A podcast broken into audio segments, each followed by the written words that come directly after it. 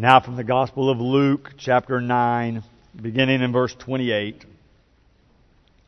Now, about eight days after these sayings, Jesus took with him Peter and John and James and went up on the mountain to pray. And while he was praying, the appearance of his face changed, and his clothes became dazzling white. Suddenly, they saw two men, Moses and Elijah, talking to him. They appeared in glory and were speaking of his departure, which he was about to accomplish at Jerusalem. Now Peter and his companions were weighed down with sleep, but since they had stayed awake, they saw his glory and the two men who stood with him. Just as they were leaving him, Peter said to Jesus, Master, it is good for us to be here. Let us make three dwellings, one for you, one for Moses, and one for Elijah not knowing what he said. While he was saying this, a cloud came and overshadowed them, and they were terrified as they entered the cloud. Then from the cloud came a voice that said, This is my son, my chosen, listen to him. When the voice had spoken, Jesus was found alone, and they kept silent, and in those days told no one any of the things they had seen. This is the Word of God for the people of God.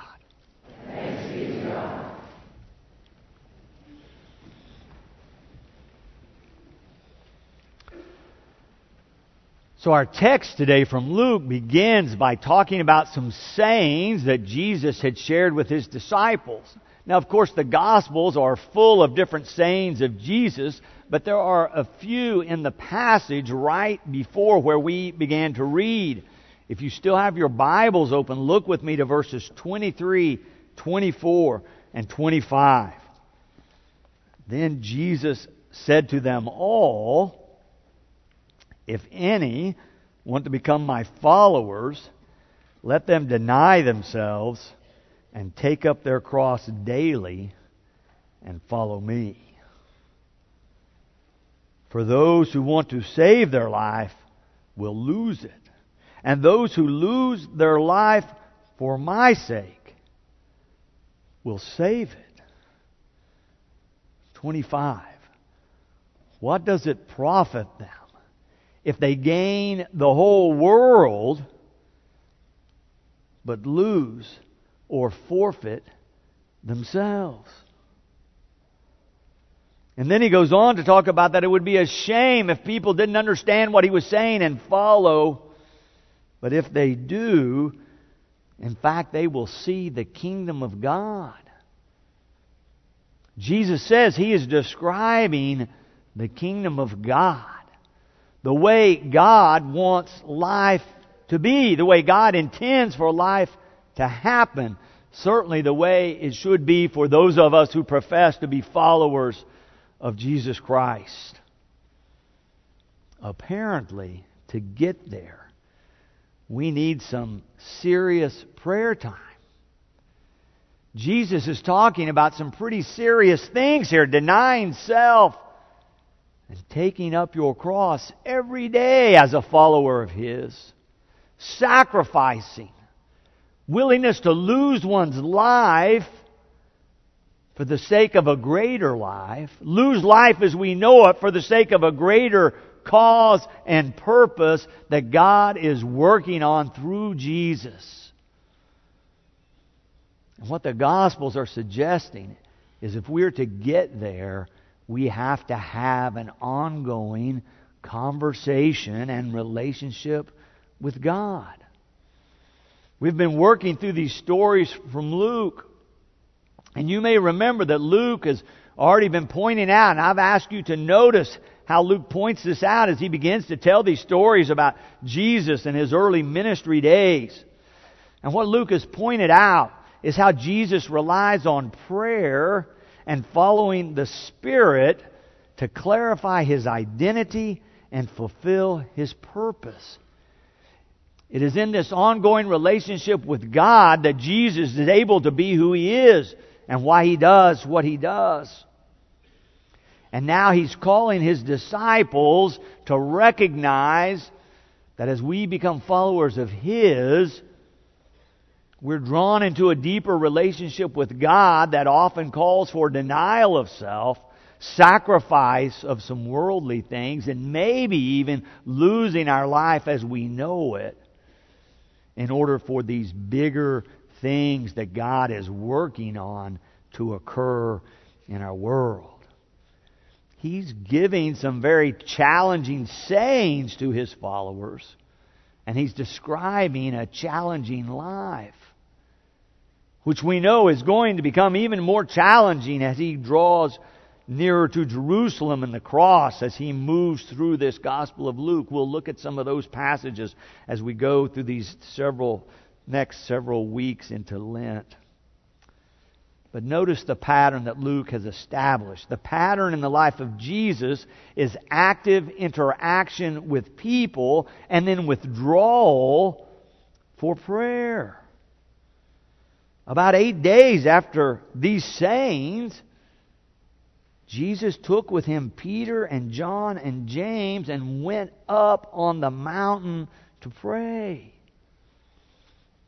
I told you early on in this sermon series that as I was reading through these lectionary gospel texts for this year several months ago, every time I was reading through them, I could not but help think of Stephen Covey and his classic work, Seven Habits of Highly Effective People. And how as I was reading through the different texts, I was thinking, oh, that sounds like habit one, and that sounds like two. And so we've looked at the first six habits of Covey in these past few weeks.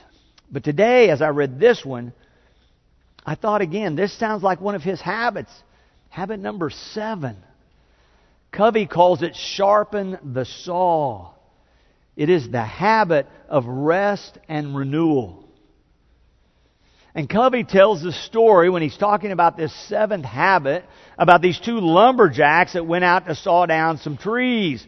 And they both had a tree that they were working on by themselves about the same size they knew it was going to be a long job, and they both started sawing into this trunk to fell this tree. And one guy was determined that he was going to knock this out in record time, so he was working, working all morning, sweating, cutting. He was noticing the other guy was taking breaks, but not him. He was hard at it.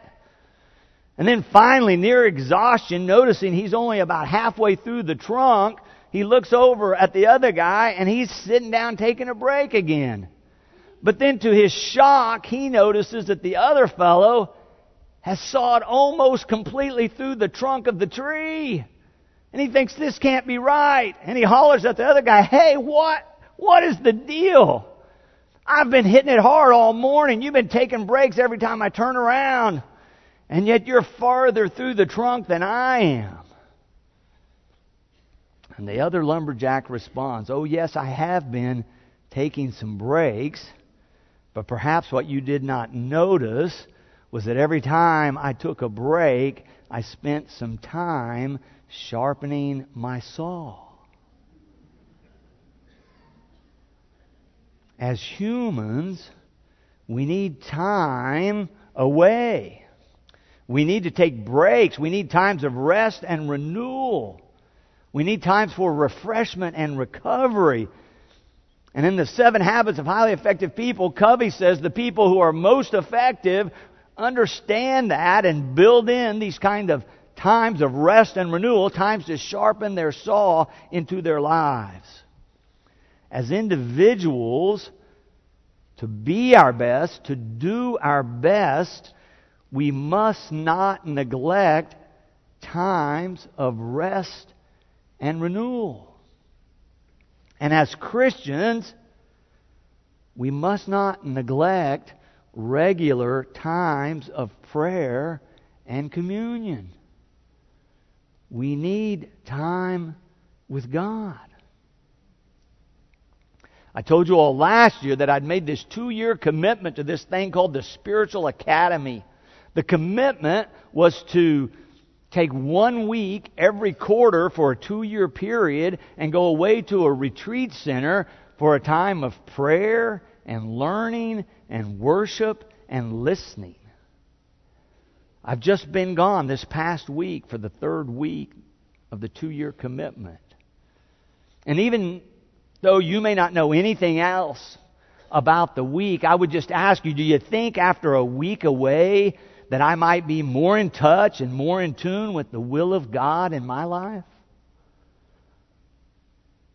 That I might be closer to God and more ready to follow the will of God after taking a week away?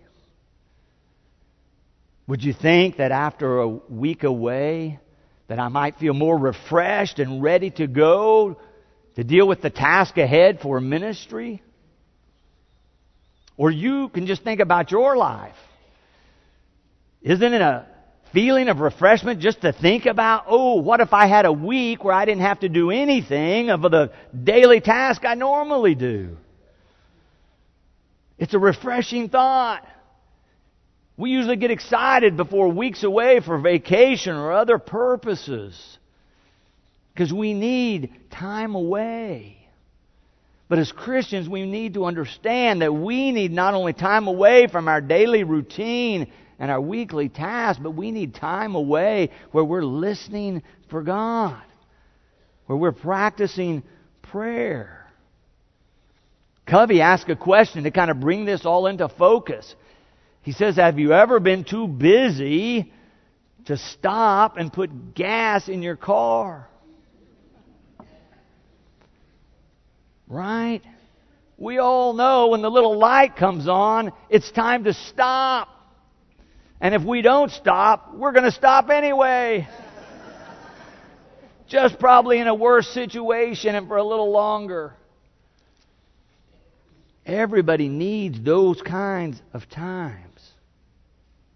Well, Luke tells us that Jesus recognizes that and throughout his ministry takes those times away. And what we've read here today, this story that we call the Transfiguration, is one of those times.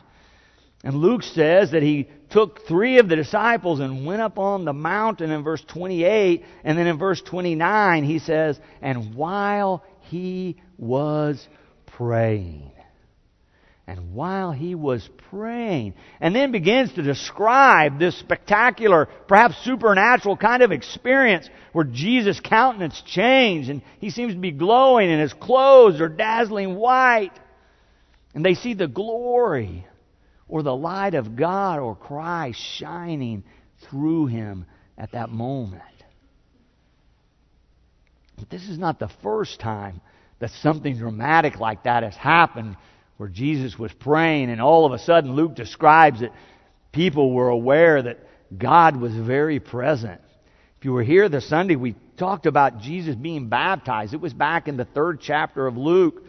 He's telling us that John the Baptist is baptizing and Jesus is gathered with others and he goes into the river to be baptized. And in verse 21, he describes it like this. Now when all the people were baptized, and when Jesus also had been baptized and was praying, the heaven was opened, and the Holy Spirit descended upon him. The heavens were open, and the Holy Spirit descended while he was praying. Do you believe that might be possible for you?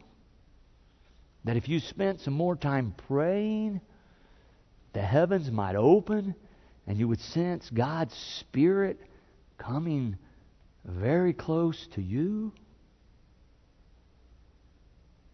I suggested to you a few weeks ago when we looked at that passage to notice that things start happening when we are talking with God and when we're opening ourselves to the power of God. That things start happening when we set aside times to pray, when we set aside time where we set aside all other things and we look and listen for what God might want to say to us. Oh, we are physical beings, and it's so easy to get caught up in meeting our material needs of clothing and shelter. We're so busy day to day eating and shopping and working and taking care of the daily tasks that often those physical needs push aside any thought of spiritual life or our spiritual needs. They don't seem to press upon us quite so boldly. Maybe you've experienced this. I've experienced it. I've, I've looked at my list for the day ahead and thought, you know, I was going to pray, but I don't have time. I got to get on. I mean, look how long the list is. Maybe you've had an experience like that for a day or a week, or maybe for a year. It happens in the Christian church that some of us, for whatever reasons, don't practice prayer. We don't talk to God. We don't expect God to speak to us or to lead us or to bless us or to help us. And yet the Gospels proclaim that that is a critical part of the Christian life. The Gospels tell us that if we neglect this connection with God through prayer, that we harm ourselves and we limit our potential. And in fact, we limit what God can do in us and through us. As I was thinking about all of this, it was my mind went to another place where Jesus is speaking to his disciples. He's using this image of vine and branches in the 15th chapter of John.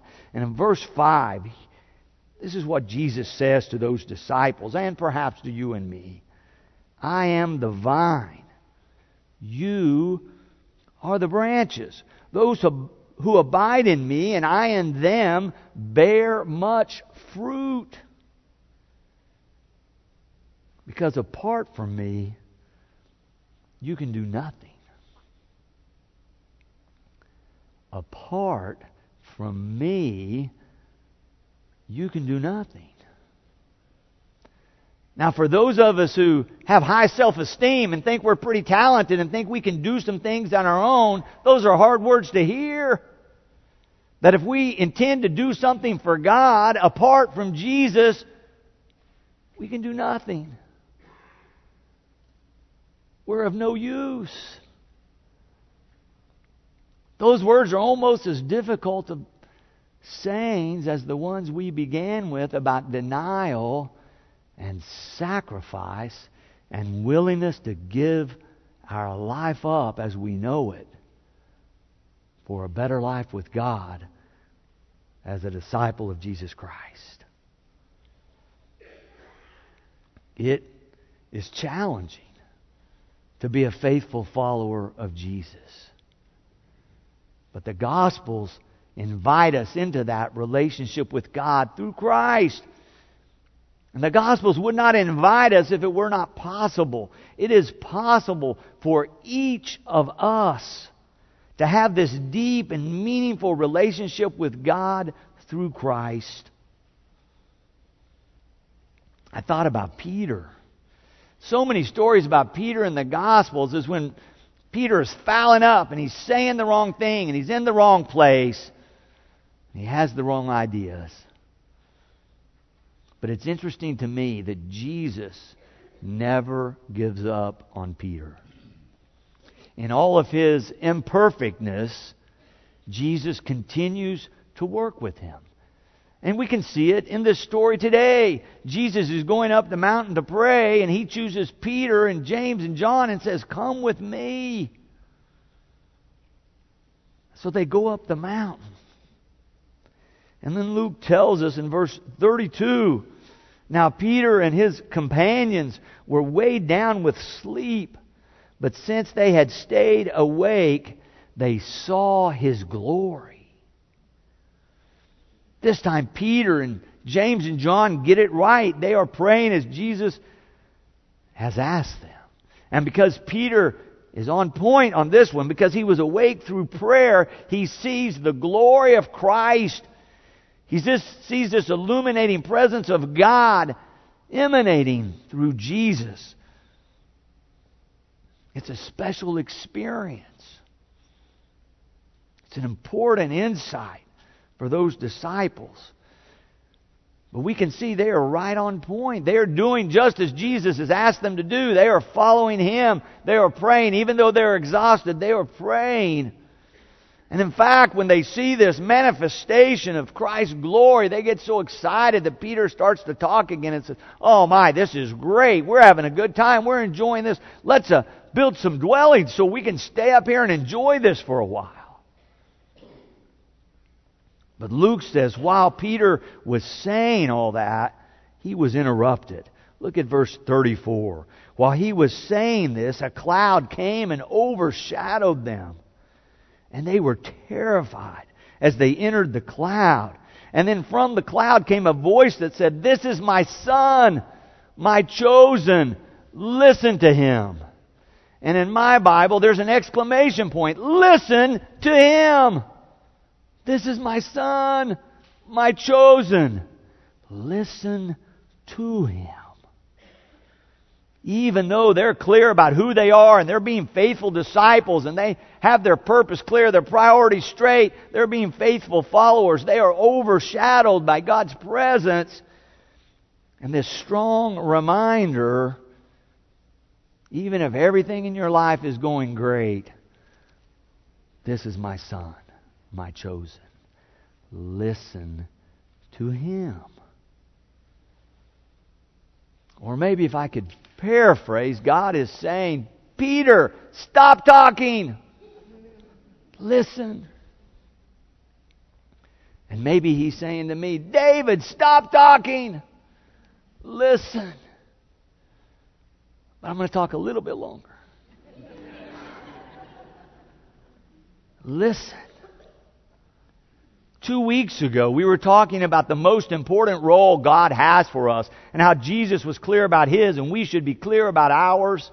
And I said to me, that is so important. I want us to take a couple of minutes to pray about that and to listen to God, listen for God, try to discern where God is leading each of us this year. And I had Susan play a little soft and meditative music while we listened together.